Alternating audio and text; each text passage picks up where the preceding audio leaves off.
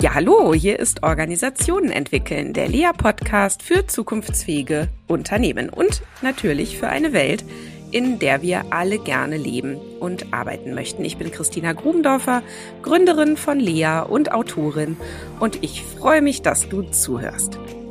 Mit diesem Podcast, der ja jeden Mittwoch für dich erscheint, verfolgen meine Kolleginnen und ich das Ziel, ein besseres Verständnis davon zu vermitteln, wie Organisationen funktionieren. Für mehr Wirksamkeit in der Führung, Gestaltung, Veränderung und Beratung von Unternehmen und anderen Organisationen. Und bevor wir heute anfangen, muss ich euch wirklich mal sagen, ihr seid ja wirklich unglaublich Leute, denn kaum ist mein neues Buch erschienen, The Real Book of Work, ist es auch schon fast wieder ausverkauft.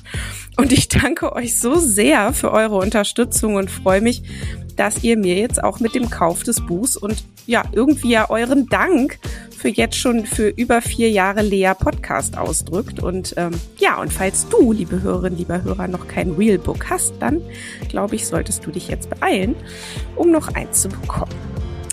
Ja, ist irgendwie cool, das so sagen zu können.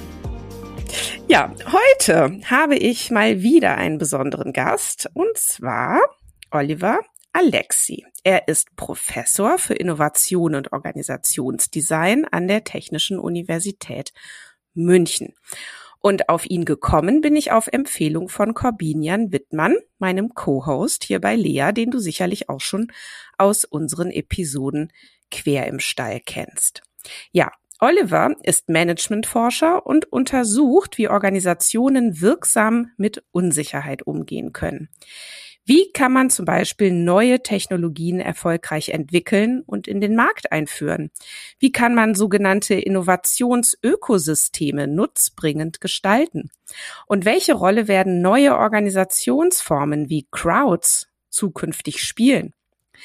Und diese Fragen beantwortet Professor Alexi zusammen mit Startups und Unternehmen aus der ganzen Welt. Und ich freue mich sehr, dass er sich heute ein bisschen Zeit für den Lea Podcast nimmt. Ja, herzlich willkommen, lieber Oliver.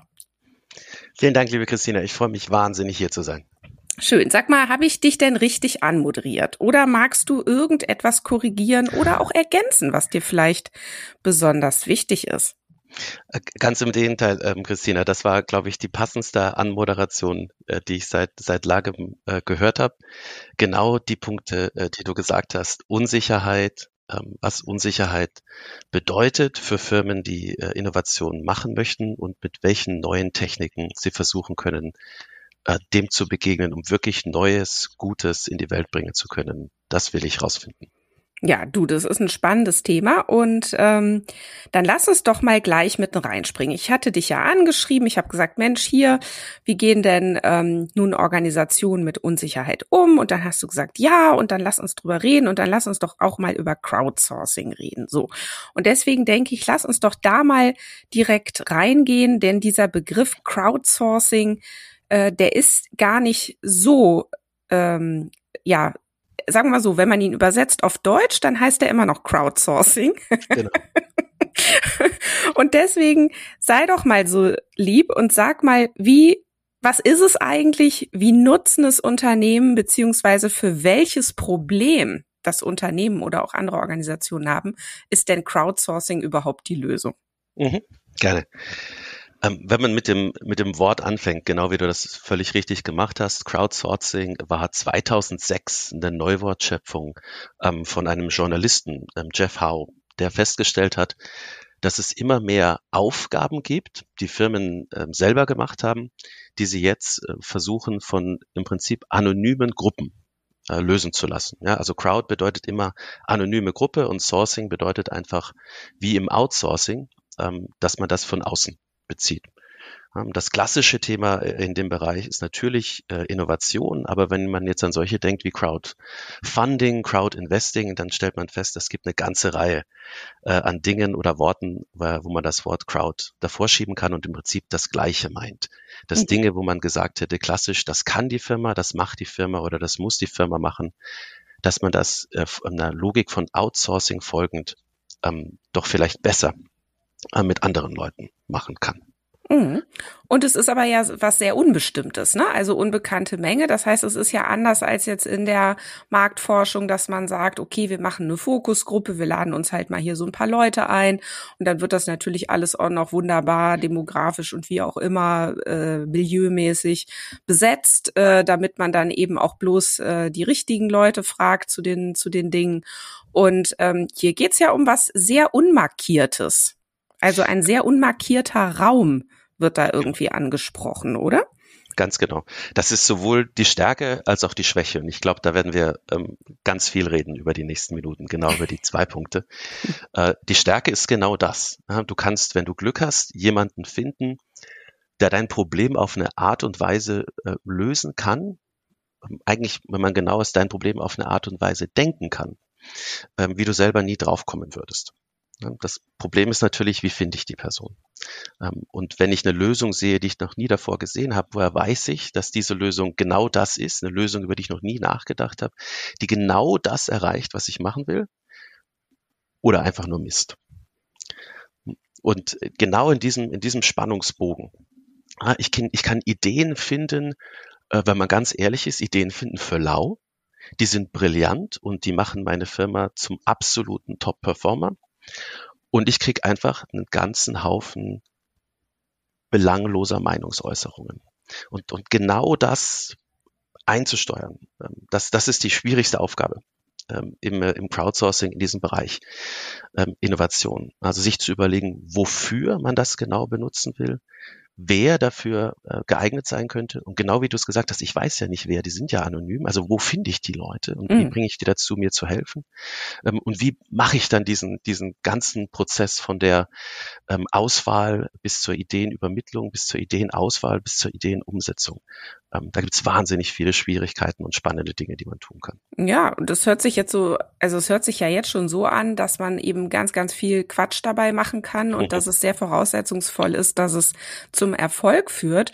Und da könnte ich mir auch vorstellen, dass viele Unternehmen gleich abwinken und sagen, ach nee, lass mal, ja. Aber das kannst du ja auch gleich nochmal sagen. Also wie viele Unternehmen machen denn das eigentlich schon und welche vielleicht auch oder in welchen Branchen? Und aber bevor wir das machen, so ein bisschen noch ne, noch mal so zurück zu dieser Frage, welches Problem löst denn das für ein Unternehmen? Mhm. Ähm, und jetzt möchte ich eigentlich fast noch hinzufügen, und welche neuen Probleme schafft es dann aber auch? Es gibt, es gibt so drei Bereiche, in, in dem wir Crowdsourcing äh, in diesem Innovationsthema, und darauf werde ich mich, glaube ich, im Folgenden äh, beschränken. Drei Bereiche, in dem wir Crowdsourcing ähm, hauptsächlich ähm, eingesetzt sehen. Ähm, der erste ist ein, ein ganz akutes Problem. Ich mache das, es klappt nicht, bitte helft mir. Äh, das zweite ist ein, wir machen hier irgendwas, könnt ihr uns nicht helfen, neue Ideen äh, zu finden? Also man stellt sich vor, man hätte irgendeine Firma mit einem breiten Anwendungsspektrum, ähm, das ist äh, tatsächlich ein Namen, äh, äh, den ich in dem Fall sagen darf. Mit denen haben wir vor vielen Jahren mal zusammengearbeitet. General Mills, also einer der größten Hersteller von Frühstücksflocken. Mhm. Ähm, die machen das zum Beispiel total gerne, um rauszufinden, wie soll so eine Verpackung aussehen, was für Geschmacksrichtungen sind innen. Das ist also nicht weit weg von der Fokusgruppe. Man kann viel, viel mehr Leute befragen und viel, viel mehr Ideen bekommen und dann eben so kleinere neue Ideen ähm, ähm, implementieren. Mhm. Und der dritte und letzte Bereich, das wäre tatsächlich ganz neue Ideen. Ja, wenn man sich vorstellt, so eine Technik wie das Internet, da kann man ja für ohne großartige Kosten, da setze ich eine Webseite auf und dann frage ich einfach mal in die Welt hinaus, sagt mir doch, äh, was eure tollsten Ideen sind und ähm, in einer, in einer perfekt funktionierenden Welt würden dann Milliarden Menschen auf diese Webseite gehen und alles reinschreiben und man würde sofort diese goldene Nadel im, äh, im Heuhaufen finden, die denn da die richtige Idee ist.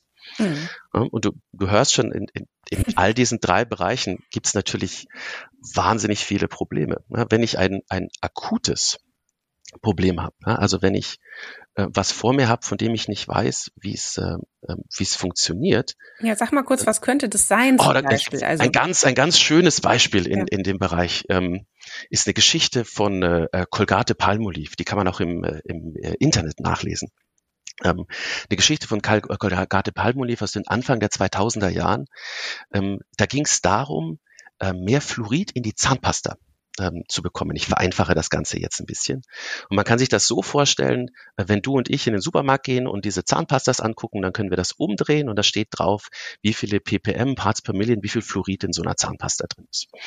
Ähm, tatsächlich, ich hoffe, die Zahnärzte und Zahnärztinnen, die zuhören, können das korrigieren, ist das gar nicht so wichtig. Ähm, was wichtig ist, ist, wie viel am Schluss im Mund bleibt und dafür ist diese Paste eigentlich wichtig. Äh, das Problem an der Stelle ist, wir, du und ich, wir können diese Zahl lesen und wenn jetzt alle Wettbewerber die Zahl hochschrauben und unsere Zahnpasta eine kleine Zahl hat, dann ist das einfach nicht gut für den Wettbewerb. Ähm, was versucht Colgate Palmolive also? Mehr Fluorid in die Zahnpasta. Ähm, dann kann, das kann man sich einfach so vorstellen, wie so ein Förderband, da steht die Zahnpasta da, dann ist der Deckel auf und dann kommt eine Spritze von oben und die spritzt jetzt halt ein bisschen mehr Fluorid rein. Ähm, und was passiert, ist eine wahnsinnige Explosion. Unglaubliche Sauerei. Also nicht Explosion mit Feuer, sondern eben ja, die ganze Fabrik äh, äh, schmutzig. Und das Einzige, was Colgate für eine, äh, für eine signifikante Zeit hinbekommt, ist diese Sauerei zu reproduzieren. Ähm, die Information, die im Internet ist, müsste ungefähr sagen, das ist ein halbes Jahr, äh, an dem die damit arbeiten. Ein riesiges Projektteam, äh, zweistellige Mitglieder, die besten Chemikerinnen und Chemiker, die da drin arbeiten. Und sie kommen einfach nicht drauf. Das Einzige, was sie verlässlich schaffen können, ist diese Explosion nachzubauen. Ja. Was die Chemikerinnen und Chemiker als nächstes machen, ist, sie fragen alle ihre Freundinnen und Freunde, ja, was macht man denn da? Und die sagen alle, das ist ein total spannendes Problem, aber ich habe keine Ahnung. Dann entscheidet sich Colgate für Crowdsourcing. Nicht ganz klassisch im Sinn von, die stellen sich hin und sagen, helft uns bitte. Ähm, die gehen zu einem Intermediär, also jemanden, der versucht, ähm, Leute mit Problemen und Leute mit möglichen Lösungen ähm, zusammenzubinden, spreche ich vielleicht nachher noch ein bisschen drüber, das ist auch eine gute Lösung. Ähm, der Intermediär heißt Innocentive, die sind inzwischen aufgekauft worden.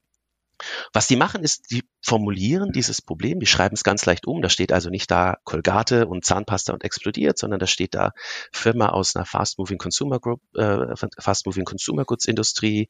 Ähm, da gibt es so eine Pastensubstanz, da kommt ein Atom äh, aus dem und dem Element und dann passiert das und das innerhalb von wenigen Stunden. Und das dauert nicht Stunden, weil das Problem Stunden zum Überlegen braucht, sondern weil die Person, Ed Melcherek, die das löst, so unglaublich langsam tippt. ähm, das ist ein äh, ähm, äh, Ingenieur, der im Prinzip im Ruhestand ist, der wohnt ein bisschen nördlich von Toronto. Innerhalb von wenigen Stunden gibt es eine Lösung. Die Lösung ähm, lernen du und ich in der siebten Klasse in Physik.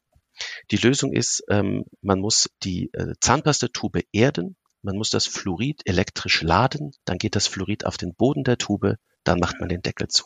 Mhm. Die Lösung ist ein Physikproblem. Mhm. Und dieses Umdenken, dieses Umdenken von, wir sind Chemiker, wir haben ein Chemieproblem, ähm, wir können das nicht lösen. Und dieses Betreten ähm, die Designerinnen und Designer würden da von neuen Lösungsräumen und neuen Problemräumen ähm, sprechen oder einfach nur neuen Designräumen. Das ist sozusagen das große Versprechen, ja, dass wenn wir es schaffen, rauszugehen aus unserem eigenen Sumpf, aus unserer eigenen Blase und das in irgendeiner Art und Weise zugänglich machen, dann zack, kommt ja jemand von draußen und der oder die löst das sofort. Die lösen das, weil das denen Spaß macht, die lösen das, weil wir denen Geld geben. Aber im Prinzip können ganz, ganz, ganz viele technische äh, Probleme gelöst werden, wenn ich einfach nur in der Lage bin, mein Problem so zu formulieren, dass jemand, der die Lösung schon hat, die sofort geben kann.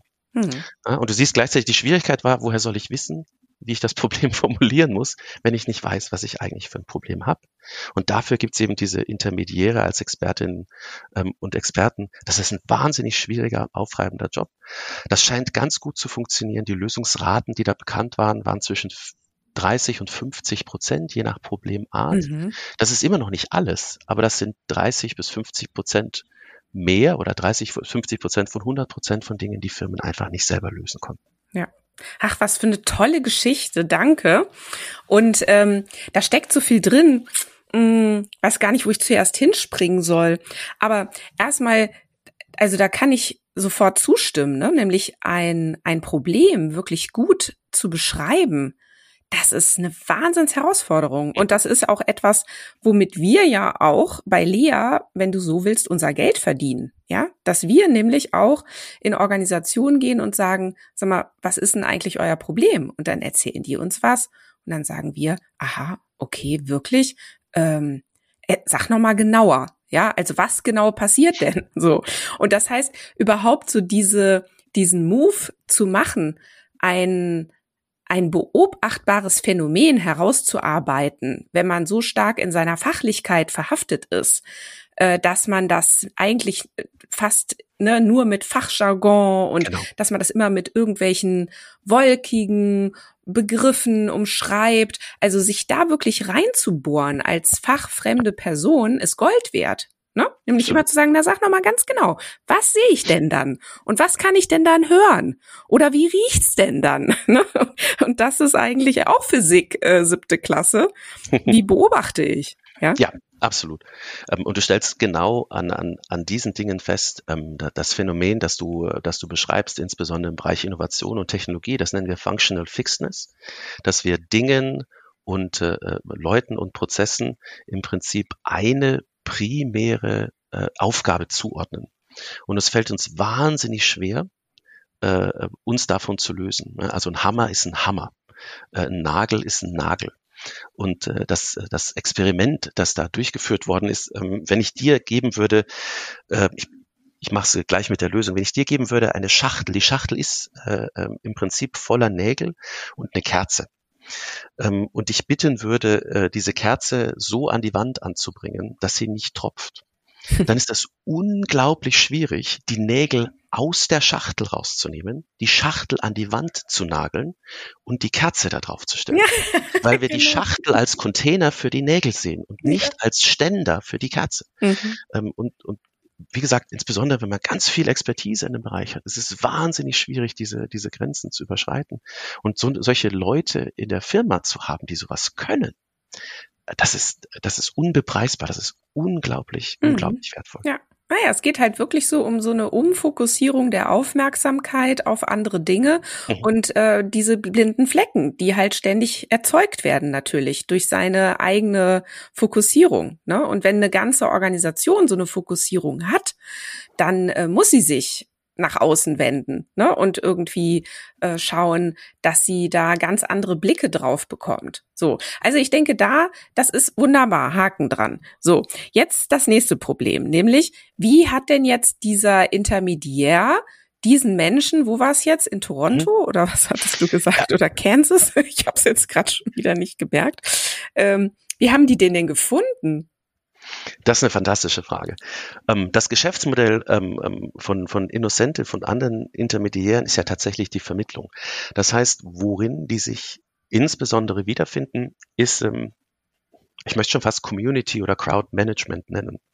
Also je, je toller und je diverser und je spannender und je tiefgründiger äh, so, eine, so eine Crowd ist, umso wahrscheinlicher, dass ich ein schwieriges, komplexes Problem möglicherweise auch, äh, auch lösen kann. Ähm, Innocentive hat äh, zu dem damaligen Zeitpunkt ähm, schon fast eine äh, sechsstellige Anzahl an, äh, Entschuldige, fast schon eine sechsstellige Anzahl an, äh, an Freiwilligen registriert gehabt. Ja, und dann werden eben im Prinzip, wenn so eine neue Idee kommt, die ungefähr in deinem Bereich liegt, kriegst du eine E-Mail und dann schaust du dir das an. Äh, inzwischen sind das weit über eine Viertelmillion Leute. Wie gesagt, die Firma ist inzwischen aufgekauft worden. Und die haben unter anderem auch äh, ähm, Zusammenarbeitsverträge ähm, formuliert. Ähm, das ist deutlich vor 2022 gewesen. Aber Innocentive hatte zum Beispiel mit der Russischen Akademie der Wissenschaften äh, einen Vertrag äh, abgeschlossen, sodass im Prinzip Probleme, äh, die an Innocentive geschickt worden sind, ähm, weitergeleitet äh, hätten werden können an Mitglieder der Russischen Akademie für Wissenschaften, die dann entweder für Geld, also ganz häufig gibt es dann einen Preis, um so ein Problem zu lösen, ähm, oder möglicherweise eben zum Spaß an, an spannenden Problemen ähm, hätten tüfteln können. Ne? Mhm. Und diese, diese Doppelanreizung, spannende Probleme und Geld, das ist normalerweise auch der Grund, warum sich die Leute an so einer, an so einer Plattform äh, mhm. anmelden würden.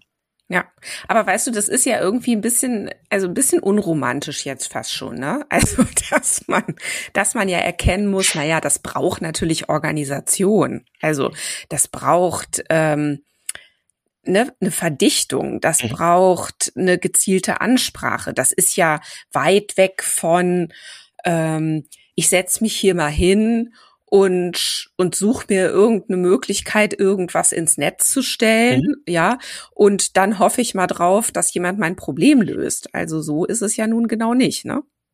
Oder Absolut. gibt's das auch? Ja, das gibt's und das geht meistens in die Hose. Also also mhm. tatsächlich mhm. genau was du gesagt hast. Ähm, ähm, Crowdsourcing unromantisch. Ich weiß nicht, ob das das beste qualifizierende Wort ist, aber es, es macht den Punkt sehr schön. Crowdsourcing unromantisch zu denken ist ähm, möglicherweise die, die sauberste Erfolgsstrategie. Lass mich dir ein Beispiel geben für eine unglaublich romantische Geschichte, die ja. einfach nicht geklappt hat. Äh, und das ist ähm, ähm BP, ähm, der Deepwater Horizon Oil Spill, das war damals, ach, das ist auch schon äh, eine ganze Reihe an Jahren her, als im Golf von Mexiko bei dieser ähm, einen Bohrung der Bohrkopf abgebrochen ist und so unglaublich viel äh, Öl in den, in den Golf von Mexiko ausgetreten ist. Und eine der Sachen, ähm, die BP damals gemacht hat, ist, BP hat eine Crowdsourcing Competition aufgesetzt. Ähm, Im Prinzip stand da drin, helft uns. Ja, egal wie, helft uns. Und ähm, BP hat schnell 10.000, ich glaube inzwischen ist die Anzahl von weit über 200.000 Ideen bekommen. Helft uns. Und das ist super. Aber wenn du das jetzt mhm. mal vorstellst, also einen ganz klassischen Innovationstrichter, ja, du hast am mhm. Anfang eine Öffnung, wo Ideen reinkommen und, ja, und da kommen halt normalerweise irgendwie so 100 oder 200 rein und dann hast du hinten dran eine Firma, die kann das evaluieren ja, auswählen, welche von diesen 100, 200 die guten sind und dann produzieren, ja, davon wieder die besten umsetzen. Und jetzt steckst du in diesen Trichter 200.000 Ideen aus jeder Gegend der Welt, zu jedem Thema, das du dir vorstellen kannst. Da schlucken deine Evaluationsleute schon mal. Das ist und ja jetzt, Wahnsinnsaufwand. Genau. Ja. Und jetzt hörst du als nächstes nochmal, nee, nee, nee, das ist jetzt nicht so ein kleines Problem. Wir machen hier Chemikalie A mit Chemikalie B und ein bisschen Öl. Wir haben eins der größten und wichtigsten Strömungssysteme der Welt bei mehreren tausend Metern Wassertiefe mit einer Flora und Fauna. Wie teste ich denn das? Also ich könnte mir vorstellen, ich mache da eine Badewanne mit irgendwie einem komplexen Föhn und einem ähm, ähm, vielleicht noch einem Mixer oder was auch immer und hoffe, dass ich ähm, mir da keinen elektrischen Schlag hole und dann schütte ich Chemikalien rein und das mache ich 200.000 Mal. Das ist das ist Wahnsinn. Was relativ schnell passiert ist, äh, BP hat im Prinzip ähm, alles, was nicht bei drei auf dem Baum war, jeden Freund, jeden Kollaborateur, jede äh, Firma, jede Wissenschaftlerin, mit der die mal zusammengearbeitet hat, um Hilfe gebeten. Und vereinfacht gesagt, auch hier will ich BP nicht Unrecht tun, die haben da bestimmt wahnsinnig Arbeit und wahnsinnig Ressource reingesteckt.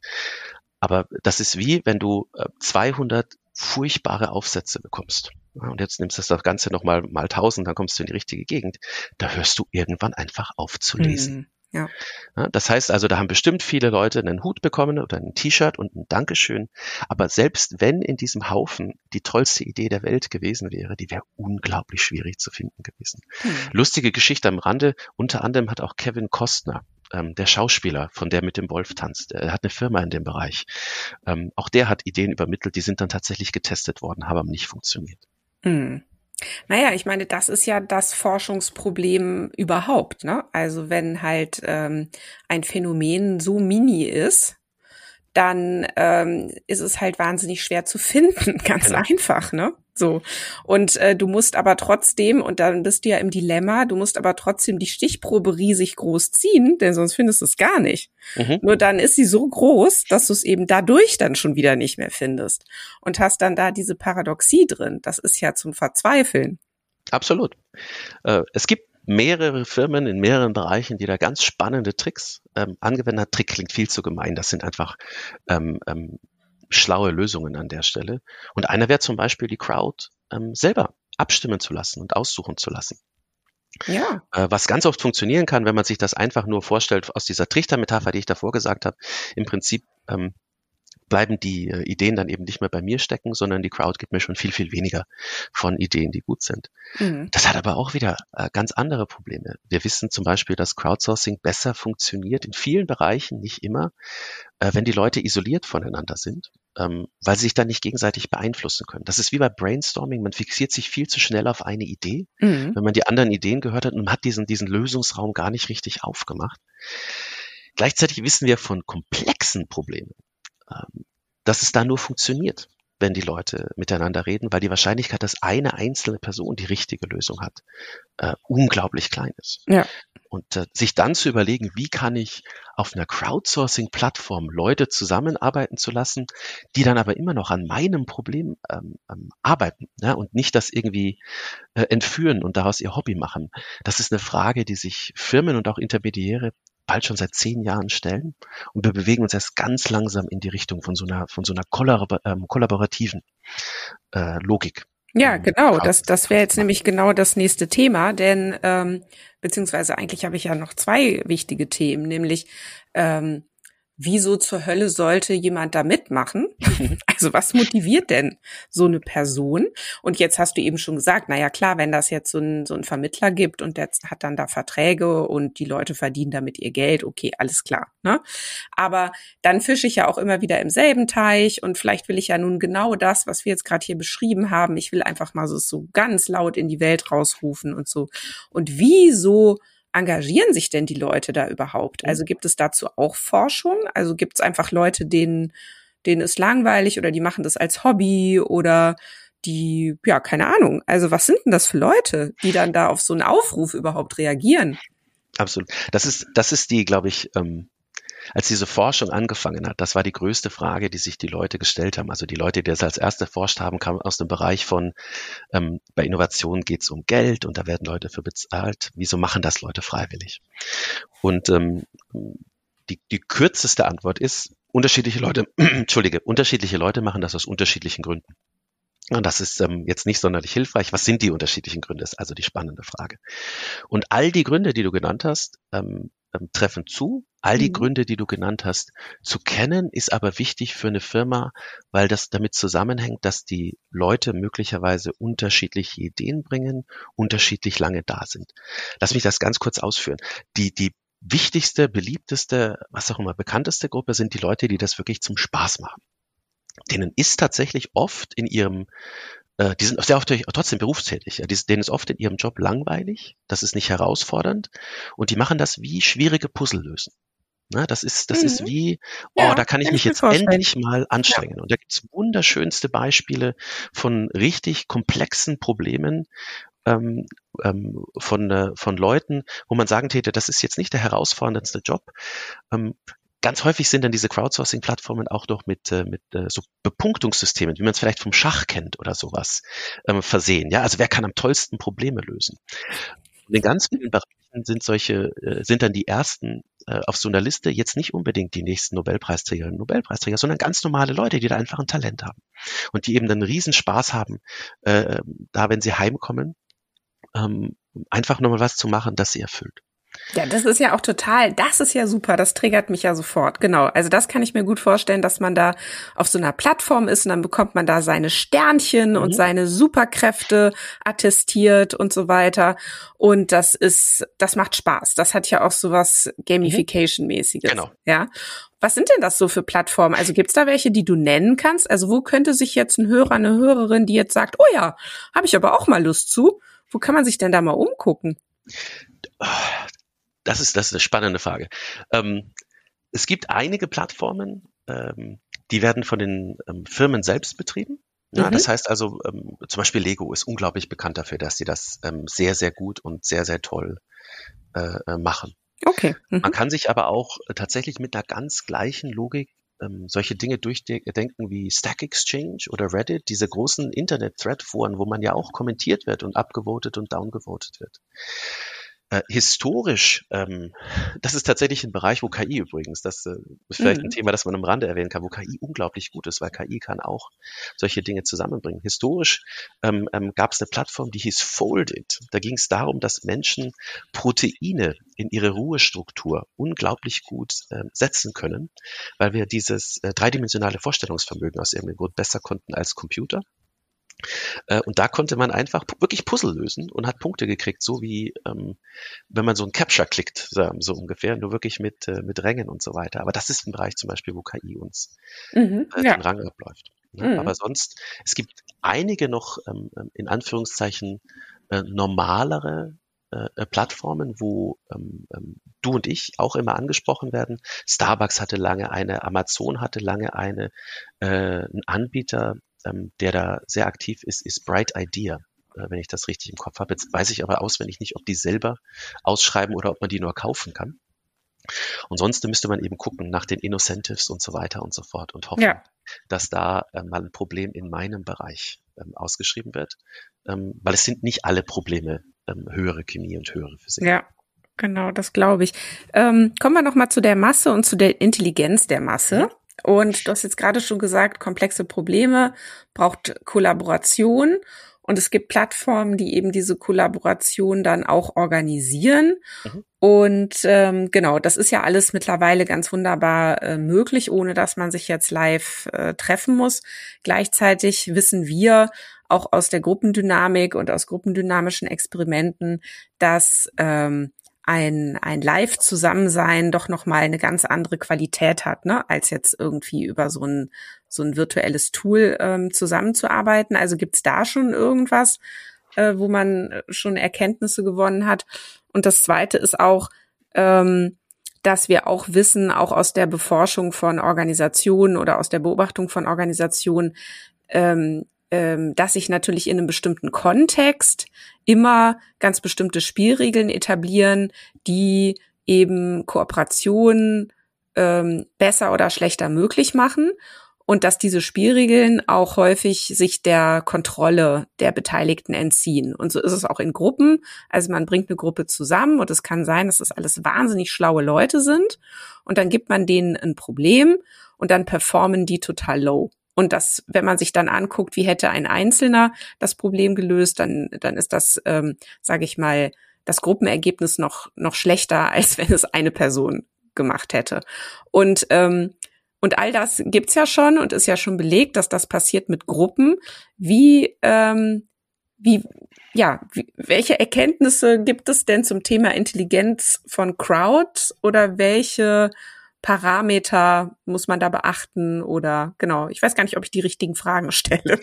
Also ich, ich, ich, ich glaube, ich, ich verstehe, was du meinst. Ich formuliere die Fragen ganz leicht um im Sinn von, ähm, ähm, was macht eine Crowd intelligent und ähm, wie kann ich sozusagen so einen intelligenten Gruppenprozess irgendwie koordinieren und managen. Mhm. Ähm, das Intelligenzthema ist total fies. Ähm, Im Sinn von, das kann tatsächlich beides heißen, dass ich manchmal ähm, ähm, hochintelligente Leute brauche und manchmal einfach nur clevere Leute. Ja? Also das, das äh, amerikanische Street Smart. Ähm, clevere Leute brauche ich dann, wenn ich wirklich einfach unglaublich, nicht unbedingt hochkomplexe im Sinn von mehrere Bereiche umfassende, aber unglaublich schwierige Probleme habe. Ähm, es gibt da zum Beispiel eine, äh, eine Plattform, die heißt äh, Topcoder. Da gehen Firmen hin mit ihren schwierigsten ähm, Programmierproblemen. Und dann sitzen einige der besten Programmiererinnen und Programmierer der Welt da und versuchen die zu lösen. Ähm, die kriegen natürlich da manchmal sicher auch ein bisschen Geld dafür. Aber worum es denen hauptsächlich geht, ist, dass sie drei oder vier mehr Punkte haben als der nächstbeste Programmierer, die nächstbeste Programmiererin. Das ist also eine Rangliste wie im Schach. Und bei den Problemen geht es wirklich darum, dass man ähm, eine, eine individuelle Intelligenz hat, weil die Firma kann sich dann unter diesen vielen verschiedenen ähm, Ansätzen dann eben einen aussuchen. Aber du hörst auch schon wieder, das Problem da ist relativ wohl spezifizierbar ähm, ähm, am Anfang wohingegen diese komplexen Probleme, wo ich ähm, verschiedene Leute äh, zusammenbringe, die brauchen eben eine andere Art von ähm, Intelligenz. Da gibt es kein richtiges Wort dafür, aber lass mich das einfach Prozessintelligenz nennen. Mhm. Ja, da, da, da muss es jemanden drin geben, der versteht, wie läuft sowas ab. Es gibt zum Beispiel in, äh, in Amerika man kann es fast gar nicht eine Firma nennen, aber es ist doch eine. Ähm, einer von diesen verschiedenen Spielern, die gerade versucht, einen Hyperloop zu bauen. Ähm, die heißen Hyperloop Transportation Technologies. Das sind im Prinzip 50 Leute, na, vielleicht sind es jetzt ein bisschen mehr, die eine freiwilligen Community von mehreren 10.000 um sich herum haben. Ja, und es gibt ähm, für verschiedene Themenbereiche, wir müssen eine Kapsel bauen, äh, wir müssen eine Röhre bauen und so weiter und so fort. Da kann es natürlich keine Experten geben, Hyperloop-Kapsel-Ingenieur oder Hyperloop-Tunnel-Ingenieur, weil das gibt's nicht. Ja, aber es gibt immer noch Leute, die verstehen was von Raketenwissenschaft. Ja, die können jetzt keinen Hyperloop-Antrieb bauen, aber die wüssten im Prinzip, wie versucht, funktioniert so ein Antriebssystem und so weiter und so fort. Und die finden das cool und die haben genug Verständnis, also wie so ein logisches T, dass die diese Bereiche zusammenbringen können. Mhm. Das bringt mich auch schon so ein bisschen zurück zu ähm, ähm, der Prozess äh, äh, Managementfrage, ja, also wie, wie steuere ich das? Das, ähm, der, also der größte Feind von nicht nur Crowdsourcing ähm, im, im Speziellen, von, sondern so offenen Innovationsprozess, äh, im Allgemeinen, wenn man das ein bisschen überspitzt formuliert, ist das Projektmanagement. Ja, weil Projektmanagement heißt On Time und Budget. Und für On Time und Budget weiß ich idealerweise, mit wem arbeite ich, woran arbeiten die, was machen die und so weiter und so fort jetzt arbeite ich mit Freiwilligen, von denen ich, ich weiß, wer sie sind, was sie können, wo sie herkommen und was sie nächsten Dienstag machen. Das ist unglaublich schwierig. Und eine Lösung ist einfach zu sagen, wir haben genug Freiwillige. Wenn Petra am Dienstag nicht kommt, kommt Peter am Montag oder andersrum. Oder wir haben so viele Ideen, dass wir uns immer die besten aussuchen können und so weiter und so fort. Es braucht einfach andere äh, gestalterische Ideen, wie ich diese, diese Probleme, ja, eine möglicherweise mangelnde Verlässlichkeit, möglicherweise mangelndes Commitment ähm, oder vielleicht auch die Tatsache, dass die mal nicht draufkommen auf eine Lösung, ähm, dass ich das ausgleichen kann. Und ähm, all das ist machbar, aber all das muss man natürlich vorne einbauen und nicht am Schluss. Mm. Ja, also ähm, genau, kann ich mir sehr gut vorstellen. Ähm, Du hast jetzt gerade noch ein, ein Stichwort da äh, mit verwoben, nämlich offener Innovationsprozess. Und das mhm. ist ja auch noch was, worüber ich mit dir noch sprechen möchte. Ähm, Fällt denn jetzt Crowdsourcing unter Open Innovation oder ist das jetzt noch mal was anderes? Und eigentlich hatte ich ja es immer auch so verstanden, dass Open Innovation ja auch ein Geben ist. Also es ist eben genau der andere Prozess. Also nicht zu fragen, wie könnt ihr hier oder könnt ihr mal bitte unser Problem lösen, sondern eher schaut mal, wir entwickeln hier gerade was Tolles das könnt ihr haben, ja, oder ihr könnt mitmachen dran oder ihr könnt so, also es ist ja so ein Geben und Nehmen in dem Moment und das ist also aus meiner Sicht jetzt erstmal was anderes, aber korrigier mich. Also du hast du hast schon ähm Du hast, du hast völlig recht und du hast völlig recht in, in zwei Bereiche, dass ähm, viele Menschen offene Innovation unterschiedlich definieren, ja, aber eben auch damit, dass es ein Geben und Nehmen auf jeden Fall in der äh, Definition ist und der Realität sein sollte. Ähm, was meine ich damit? Wenn, wenn du diese Trichtermetapher, die ich vorhin mal angeschnitten habe, die oft ähm, verwendet wird, um so einen Innovationsprozess darstellen. Also viele Ideen am Anfang, ja, davon werden einige in Unternehmen weiterentwickelt und von denen wieder, werden wiederum einige am Markt durchgeführt. Ja, dann hätten wir klassisch gesagt, all das passiert in der Firma drin. Ja, wir machen unsere eigenen Ideen, wir wählen die selber aus, wir entwickeln die selber weiter und wir entscheiden, was wir am Markt bringen. Und der erste Schritt in offener Innovation ist häufig einfach nur an diesen verschiedenen Stellen Ideen von draußen nach drinnen zu lassen. Wir reden auch mit anderen Leuten über deren Ideen. Da passt zum Beispiel häufig Crowdsourcing rein. Ähm, wir gucken uns die Prototypen von anderen Leuten an. Das ist oft Startup-Kollaboration. Aber wir kaufen auch tatsächlich strategisch Produkte zu. Das wäre die dritte Stufe. Mhm. Und das ist für viele Menschen und für viele Firmen schon offen genug. Ja, wir haben die Grenzen aufgemacht und jetzt dürfen Leute reinkommen. Ähm, ähm, das ist schon viel offener, als gar nichts zu machen. Aber tatsächlich, die, die nächste Stufe ist eben genau das, was du gesagt hast, auf jeden dieser Pfeile, die in die Firma reinzeigen, auf der anderen Seite auch noch einen Kopf zu malen und zu sagen, okay, können wir denn auch clever Sachen rausgeben und erlaubt uns das Dinge zu tun, die wir der Vergangenheit nicht konnten. Und Produkte ähm, an Wettbewerber verkauft, Produktlinien oder sowas, das hat es natürlich schon immer gegeben. Und das kann man auch in diesen offenen Innovationseimer reinstecken. Aber eben zu sagen, wir geben clever Ideen und Prototypenentwicklung nach draußen für bestimmte strategische Ziele. Das war so der, dieser Kern an Neuheit, mhm. ähm, der in der offenen Innovationsidee drin ist. Ja, und wenn du jetzt überlegst, Crowdsourcing, das wäre klassisch einfach nur Ideen von drinnen nach draußen. Und eine Firma, die das Tag ein, Tag aus macht, ja, sich immer nur die Ideen ähm, ähm, aus so einer Crowd oder einer Community raussaugt. Da werden die Leute irgendwann mal sagen, jetzt mag ich nicht mehr. Ja, du, du, du nutzt uns nur aus. Ja. Das heißt also, wenn man sich das als, als wiederkehrendes Spiel vorstellt, dass eine Firma eine, eine Reputation hat, ähm, dass die Crowd eine Motivation hat, das zu machen, dann wird das unglaublich wichtig, dass man das in, äh, in beide Richtungen spielt, dass man fair ist, dass man Feedback gibt, dass man transparent ist, ähm, dass man an der einen oder anderen Stelle auch auf die, äh, auf die Crowd hört und dass man eben nicht ähm, ähm, den Eindruck hinterlässt, dass man eigentlich davor schon vorhatte, äh, irgendwas Spezielles zu tun und das nur als ähm, Marketing-Gag. Mm, genau, ja.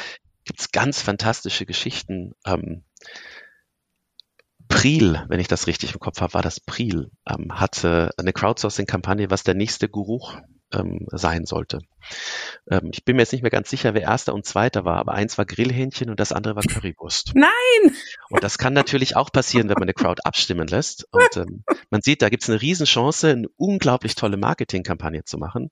Aber wenn ich das richtig im Kopf habe, ist eben damals ähm, ähm abgebrochen worden und ähm, ähm, eine andere, ich weiß noch immer, Platz drei oder vier, ist nach, äh, nach oben geschoben worden. Und das findet dann halt so eine Community nicht unbedingt lustig. Ja.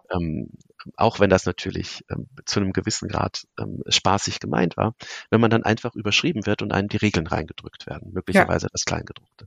Naja, genau. Ähm, ja, es ist ja ekelhaft, ein Spülmittel, was nach Currywurst riecht. Also ich meine, hallo. Na gut. Ähm, das, für welche Branchen ne, eignet sich das denn noch? Also, weil man kennt es natürlich aus der Technologie, ist ja logisch, ne? Äh, die, die ganzen Beta-Versionen und so mhm. weiter. Also das hat sich ja auch wirklich äh, bewährt, glaube ich, ähm, wenn ich sag's mir, aber ne, wirklich früh rauszugehen äh, Richtung Anwender und zu sagen, guck mal, probier mal aus, funktioniert denn das Ding jetzt so, fehlt dir was und so weiter. Das ist ja wunderbar und das löst ja auch viele Probleme, dass man mhm. sich da so völlig verrennt und wahnsinnig viel Geld und Zeit in irgendwas investiert, was dann am Ende keiner haben will. Aber für welche anderen Branchen eignet sich denn das auch? Im Prinzip, im Prinzip geht's in jeder Branche. Ähm, was es leichter macht, ist, äh, wenn ich einen, einen, nennen wir es mal einen digitalen Schatten erzeugen kann. Also wenn ich das Produkt irgendwie digitalisieren kann, sei es als Bauplan oder als digitaler Zwilling. Und wenn es eine ähm, Community gibt, die, die sich irgendwie mit dem Produkt identifizieren kann also eine Community, die sich mit dem Produkt identifizieren kann, da fällt einem alles ein von Harley Davidson bis Lego. Und zu allen denen gibt's unglaubliche Communities. Ähm, Open Source ist das Gleiche. Ja? Und wenn ich es also schaffe, denen mit einem IT-Tool kostengünstig ähm, eine Möglichkeit zu geben, zu entwickeln und zu experimentieren. Das ist, das ist es, wo, wo Crowds und viele Arten von offenen Innovationsprozessen unglaublich ähm, Wert schaffen können. Mhm. Das muss nicht nur Software sein, das ist natürlich das Basisding, da geht's am allerleichtesten.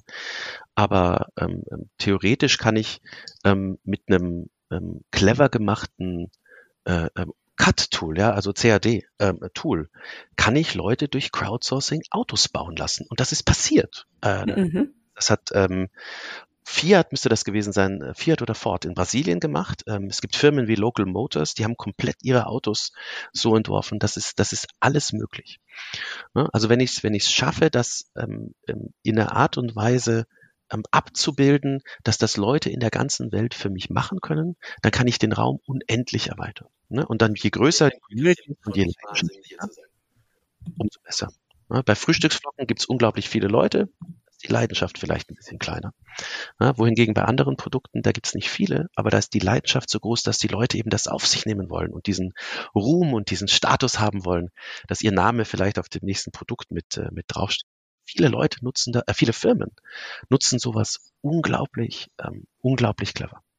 Ja, das hört sich wirklich gut an. Und ähm, lass uns doch zum, zum guten Schluss noch einmal aber auch auf die Restriktionen oder Hürden schauen, die es vielleicht auch in Unternehmenskulturen gibt. Denn ich könnte mir vorstellen, dass es ja auch viele, viele Unternehmen und auch andere Organisationen gibt, denen das äh, wirklich ganz schwer fällt, äh, aufzumachen. Also schon allein diese Bewegung, der Öffentlichkeit ihr Problem zu präsentieren. Ich glaube, dass dort schon die erste große Hemmschwelle ist für viele, viele Unternehmen, die sagen, nein, das ist eine Schwäche. Das darf auf gar keinen Fall an die Öffentlichkeit geraten. Ja, und äh, geschweige denn äh, ne, wenn es dann noch weitergeht, sie haben irgendeine Idee und sagen, oh nein, um Gottes Willen, das müssen wir strengstens geheim halten. Wenn das jemand erfährt und einer unserer Marktbegleiter das uns wegschnappt, dann äh, ist es unser Untergang und so weiter. Also ich könnte mir vorstellen, das sind ja auch diese, diese, diese Ängste oder diese unternehmenskulturellen Restriktionen, die es ganz oft noch gibt. Oder liege ich da gar nicht richtig? Du liegst mit beiden Punkten hundertprozentig richtig. Ähm, der, der erste äh, mit der Schwäche, der betrifft tatsächlich sowohl die Firmen als auch die Individuen. die da drin arbeiten. Ja, ich, ich muss zugeben, dass ich das nicht geschafft habe. Nicht nur wir müssen zugeben, dass wir das nicht geschafft haben. Mhm. Ähm, aber auch mit der, ähm, mit der Idee, und der strategischen Richtung. Ähm, tatsächlich ist es, äh, um für das Innocentive-Beispiel äh, von vorhin zurückzukommen, äh, Innocentive ist ursprünglich ein Spin-off von Eli Lilly, das ist eine große US-Pharmafirma. Und Eli Lilly ist tatsächlich irgendwann von der Plattform runtergegangen, weil obwohl man auf der Plattform anonymisieren konnte, von wem das Problem ist, hatten die zu sehr Angst, dass jemand anhand des Problems immer noch erkennt, dass die in einem bestimmten Bereich Forschung betreiben.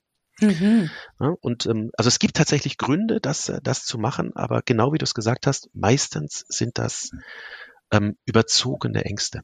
Mhm. Was noch dazu kommt, ist ähm, in dem Modell, wie ich das gerade beschrieben habe, also nicht nur ist das ein riesen Zeitfresser, wenn du an mein Kolgate-Beispiel denkst. Ja? Also wir haben da ein halbes, dreiviertel Jahr rumgetüdelt. Wir hätten gleich am ersten Tag jemanden fragen können. Das ist auch ein ganz anderes ähm, gedachtes Label ähm, auf diese Crowdsourcing-Lösung, die da kommt. Ja, das ist, das ist von Tag eins, weil wenn wir es selber nicht können, dann soll es halt andere machen. Das ist immer die zweitbeste Lösung. Es ist nicht, wow, wir konnten das nicht. Lass uns Experten draußen fragen, sondern ja, wenn es halt selber nicht geht, dann soll es ja andere machen. Ja. Ja, das heißt, diese, diese Lösung hat von Tag eins ein, ein, ein Stigma und niemand, der sich zwingend damit ähm, ähm, assoziieren will. Das kommt ja nicht von uns. Ähm, beziehungsweise ja, da ist ähm, Person eins in Abteilung eins, die das eigentlich hätte lösen sollte, die konnte das nicht. Vielleicht ist das jemand Wichtiges. Dann will ich nicht die Person sein, die die externe Lösung ähm, ähm, da durchbringt. Da braucht es ganz schlaue Prozesse und ganz schlaue Dynamiken, um so eine Lösung wirklich auf, ein, äh, ähm, auf eine Akzeptanz zu bringen. Eins ist den Leuten eben von Anfang an beizubringen, guck mal da, denkt über die Crowd als ein Teammitglied. Entschuldige, denkt über die Crowd als ein Teammitglied nach. Ja, können mhm. wir die benutzen? Was könnten die vielleicht? Eine andere ist, ähm, spezielle Rollen einzurichten an äh, wirklich Expertinnen und Experten, deren Job es ist, Ideen von draußen nach drinnen zu schieben. Ja, mhm. Nur aufgesogen werden die im seltensten Fall. Und dann kann das funktionieren. Aber ansonsten ist es gut möglich, dass es eine ganz tolle und wunderschön blinkende Anhalde der besten Crowdsourcing-Ideen überhaupt gibt, die so eine Firma hat. Und der Haufen wird blinken und wird irgendwann verstauben und er wird nie benutzt werden. Also so ein ganz, ganz klassisches ähm, Not Invented Here kann es eben auch immer noch geben, selbst für ein Crowdsourcing, wo wir gesagt haben, da gibt es ein spezielles Problem mit mhm. einer speziellen Lösung und wir haben sogar noch davor definiert, wie die Lösung aussehen kann, damit wir sie implementieren können. Am Schluss machen wir es trotzdem nicht. Ähm, und nicht aus technischen, sondern eben aus meistens prozeduralpolitischen Gründen. Ja. Toll. Oliver, ich könnte dir lange noch zuhören. Du hast auch so eine schöne Erzählweise. Das ist so spannend, wenn du erzählst. Also vielen Dank dafür. Und vielleicht so als Abschlussfrage noch, was machst denn du als nächstes in dem Thema? Wo bist denn du jetzt gerade dran? Was ich total spannend finde, ähm, und das ist auch eine der Frage, die du ähm, vorhin schon berührt hast, ist tatsächlich äh, dieses Thema von Wissensfreigabe und Zusammenarbeit. Ne? Wenn wir, wenn wir nicht wissen, was morgen passiert, aber wir wissen ungefähr, in welche Richtung wir es gerne hätten.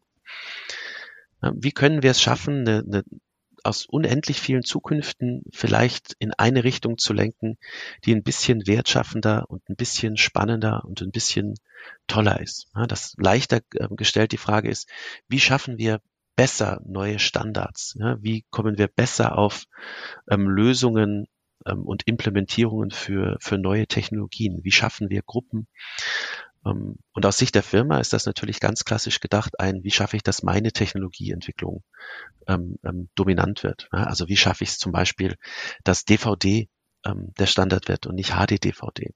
Was macht Facebook beziehungsweise Meta gerade, dass es das Metaverse gibt und was macht Nvidia gerade, dass es das Omniverse geben soll? Und wie können wir als, als Zuschauerinnen und Zuschauer da ähm, vielleicht was lernen, positiv beitragen, ja, das Ganze besser regulieren, ähm, um, um eben solche langfristigen Technologieentscheidungen äh, nicht nur wirtschaftlich, sondern auch gesellschaftlich besser machen zu können. Ja, super. Und unseren Beitrag dazu zu leisten, dass wir in einer Zukunft leben, die uns auch gefällt, ne? Absolut. Vielen Dank, lieber Oliver.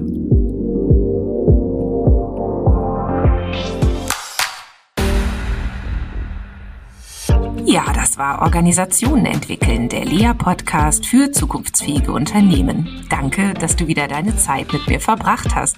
Gefällt dir mein Podcast? Dann würde ich mich riesig freuen, wenn du den Podcast in deinem Netzwerk weiterempfiehlst.